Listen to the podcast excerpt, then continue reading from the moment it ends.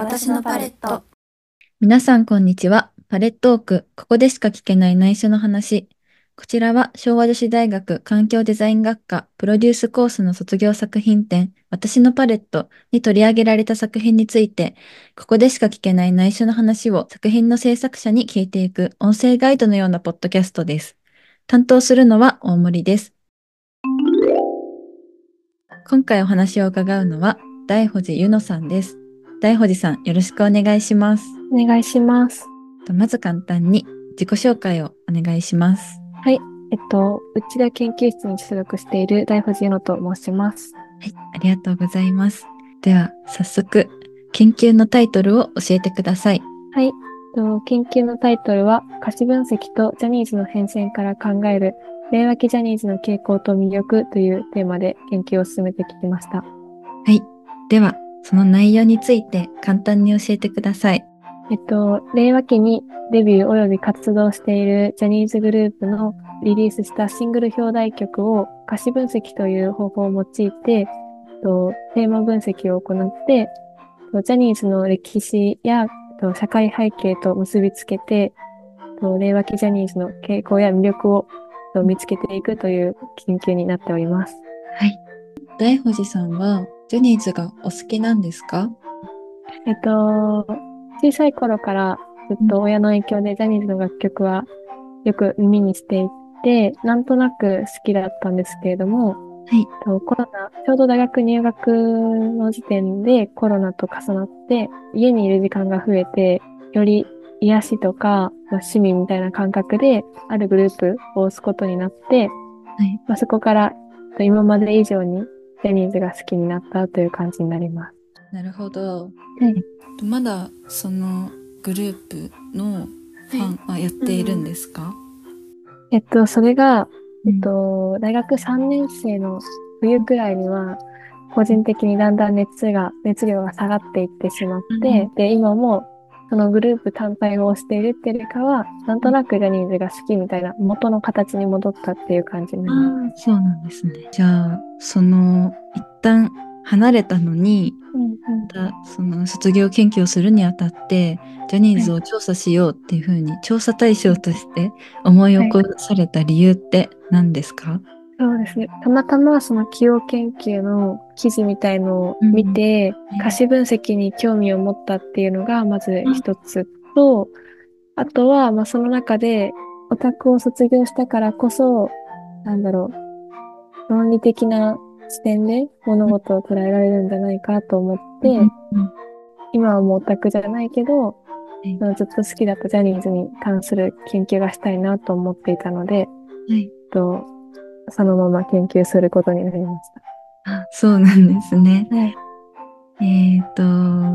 可視分析をしたというふうにおっしゃっていたんですけど、はいファンとして聞いていたときは、こういう分析的な視点で、言っていたことってあったんですかね？正直全くなくて、歌詞ってよりかは、耳音とかで好きな曲を聴くみたいなタイプだったので、歌詞分析はやったことが全くなかったです。えーでは、えっと、研究を進める中で、ここ面白い結果が出たなとか、予想と違う結果が出たなとか、そういうことはありましたか？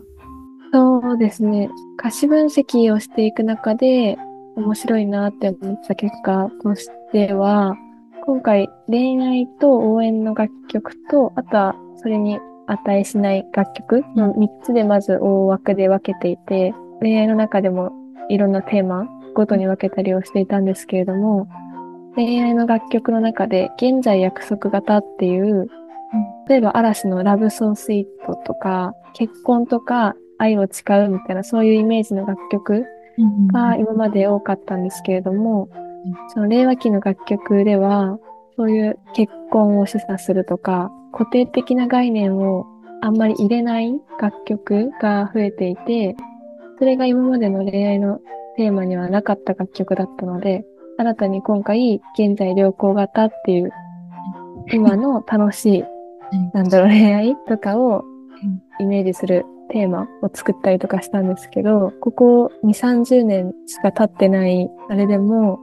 そういうふうに、やっぱり社会背景、ジェンダーレス化とか、まあそういうのに影響されて楽曲も変わっていくんだなっていうところが、研究を進めてて面白かったなっていう部分になります。えー、面白いですね。すごい全然気にしたことなかったので。そうですね。私も全くなかったので、うん、気づかない間にこういうふうに私たちの、なんだろう、時代の流れにその違和感なく音楽も変わっていくんだなっていうふうに感じて、私もびっくりしました。分析をしてみて、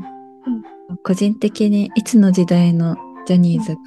好きだなとかありましたか、はい、そうですね。私は平成ジャンプとか、なんだろう、セクシーゾーンとか、うん、その辺の時代が結構、もともと中学校、高校時代に一番流行ってたグループで、一番いろんな曲を知ってるからっていうのもあるとは思うんですけど、その時代が好きだなって思うのと同時に、自分が知ってた令和期のグループが、なにわ男子っていうグループなんですけど、その曲の系統とか歌詞分析をしていく中で、やっぱりそうですね、その3つのグループが似ているし、時代としてはやっぱ平成ジャンプとか、セクシーゾーンの時代のザ・ジャニーズみたいな楽曲がきなのかなっていうふうに感じました。分析をしたことで、自分の好みの傾向も分かったんですね。あ、そうです。すごい面白いですね。なんかもともとなんとなくあ曲調似てるなっていうふうには感じてたんですけど、数値として結果を出した上で、あ、やっぱりそうだったんだっていう納得した部分もあって面白かったです。えー、すごい、ちゃんと結果が 出るんですね。では、研究を進める中で、はい、これ大変だったなとか、そういうことはありましたか、はい、そうですね。ともともと歌詞分析をやったことがなかったので、最初は令和期にデビューしたグループだけを調査する予定だったんですけど、楽曲数が、えっと、デビュー前の楽曲も含めても、まあ、30曲くらいしかなくて、うん、企業研究の方が500曲くらいやっていらっしゃったので、そうするとやっぱり比較が難しいっていうことで、令和期にも活動しているグループも含めたことで、120曲くらい楽曲が増えたので、まあ、そこの量的にまずちょっと大変だったなっていうところと、やっぱり数値だけだとあんまり歌詞分析ができなかったので、歌詞の文脈とかをなるべく自分の視点に偏らないように、ちゃんとテーマ分けをするときに、まあ、どういう部分で分けていくのかっていうのを忘れないように一回一回ちゃんと歌詞分析をしなくてはいけないっていうのが大変でした。令和に活動してるジャニーズの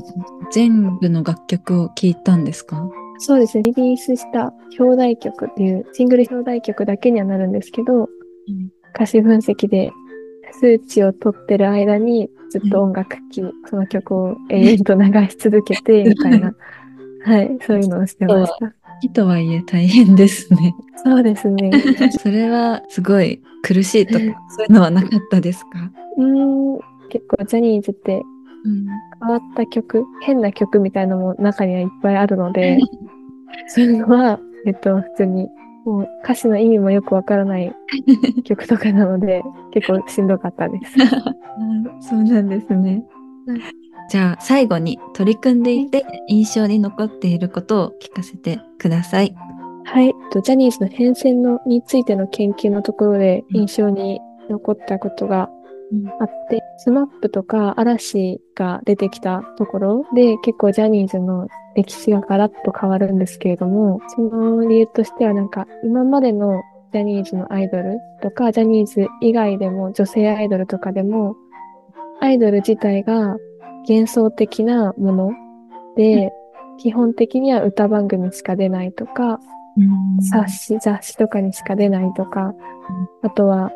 結構今も女性アイドルの中では残ってると思うんですけれども、まあ、30代になったら引退とか、うん、年齢が決められたものだったんですけれども、スマップとか嵐が人気になって、バラエティ番組とか、あとはロケとかで一般人と関わる場面が増えたりとかっていうのを通して、普通の男の子みたいな、そういうものがアイドルに浸透していって、で、そこからジャニーズアイドルが、今はもうそうですけど、40歳、50歳とかになっても、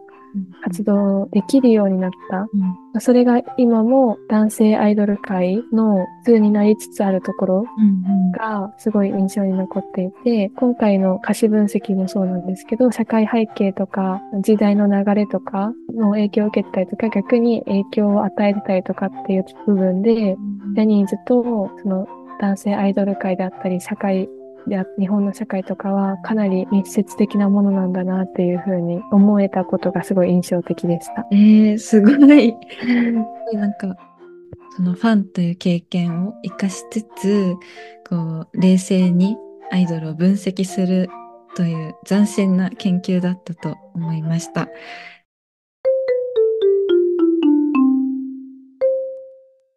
以上、パレットーク大保寺ゆのさん編でした。ありがとうございました。ありがとうございました。